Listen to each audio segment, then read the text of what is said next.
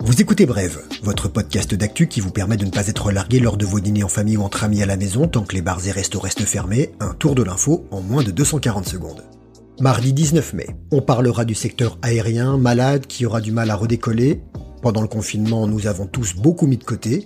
Kim Kardashian, future avocate, vole au secours des détenus. Et pour finir, l'intelligence artificielle au service des gestes barrières avec la start-up française Izar.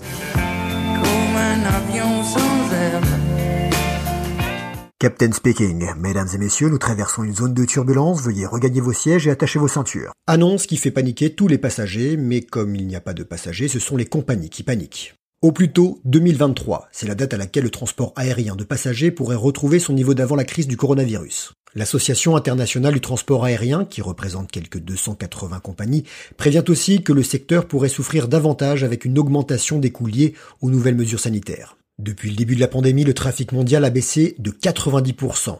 On en a déjà parlé dans Brève, certaines compagnies prévoient des réductions d'effectifs. Moins 60% a annoncé ce week-end Air Canada, qui va demander aux employés de réduire leur temps de vol, de prendre des congés pour une durée maximale de deux ans, ou de démissionner tout en conservant des privilèges de voyage. Emirates pourrait supprimer 30 000 emplois. Le retrait de sa flotte d'Airbus A380 pourrait aussi s'accélérer et une super commande d'A350 est menacée. En fin de semaine dernière, le PDG d'Airbus, Guillaume Faury, aurait insisté sur la nécessité de prendre des mesures radicales et urgentes. Pour le moment, pas de plan social. Le géant européen touché, ce sont des milliers de sous-traitants avec. Hier, le ministre de l'économie, Bruno Le Maire, a annoncé qu'un plan sectoriel de soutien va être lancé pour venir en aide à la filière aéronautique qui décidément bat de l'aile. Rêve d'une banque qui ne me prendrait pas que pour un numéro de compte.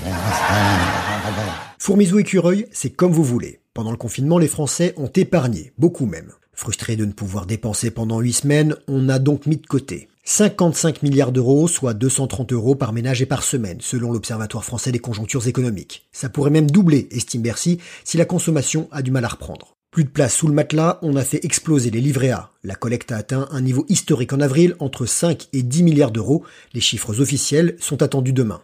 Si cette épargne n'est pas dépensée rapidement, elle intéresse le gouvernement, il faut réinjecter ces sommes dans l'économie. Taxation, incitation fiscale ou création d'une épargne spécifique. Par exemple, un livret C, c'est comme coronavirus. Idée du président de la commission des finances à l'Assemblée, Eric Wirtz. Une épargne qui financerait un plan d'investissement pour les entreprises. Le concours l'épine des taxes est donc ouvert. Qui va payer la facture de la crise? Et si c'était les épargnants?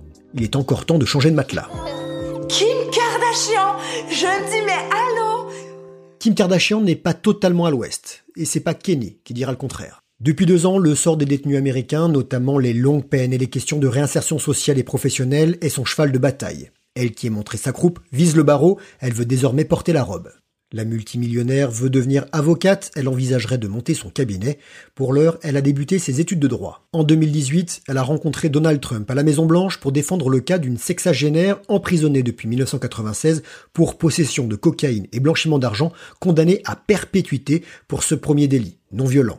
Après cette rencontre présidentielle, la détenue était graciée. La répression de la criminalité aux États-Unis a fait augmenter le nombre d'incarcérations avec des peines minimales obligatoires, des taux d'incarcération extrêmement élevés et une surreprésentation de la population afro-américaine. Kim Kardashian, influenceuse qui parle à l'oreille des grands, nouvelle militante de la réforme carcérale, n'en demeure pas moins une redoutable businesswoman. Elle ne connaît pas la crise. Elle a lancé une ligne de masques de protection en tissu correspondant à différents teintes de peau, 7,40€ pièces. Rupture de stock en une heure. Elle a promis d'en donner à des associations.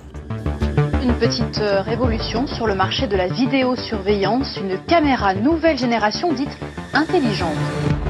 Vous le savez, il faut respecter et faire respecter les gestes barrières.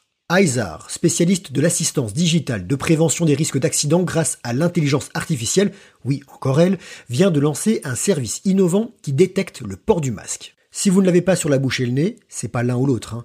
Vous ne risquez pas de vous faire gronder, mais vous pourriez vous retrouver devant une porte fermée. C'est l'une des applications du nouveau logiciel de cette start-up française. Cocorico, nous sommes les rois des nouvelles techno. Logiciel qui, connecté au système de vidéosurveillance d'un magasin, d'une entreprise, d'une usine, d'un établissement de santé, conditionne l'ouverture automatique d'une porte à la présence du masque sur votre visage. Et pas dans la main, ça ne sert à rien. Il peut aussi alerter du manque d'équipement de sécurité en cas de risque avéré ou encore donner des statistiques. J'entends les grincheux qui pensent que leur liberté est remise en question.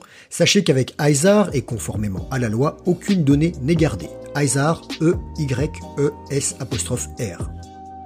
Voilà, c'était bref, merci de votre fidélité, on se retrouve demain, même podcast, même heure, suivez-nous sur les réseaux sociaux, parlez-en autour de vous, car l'info, ça se partage.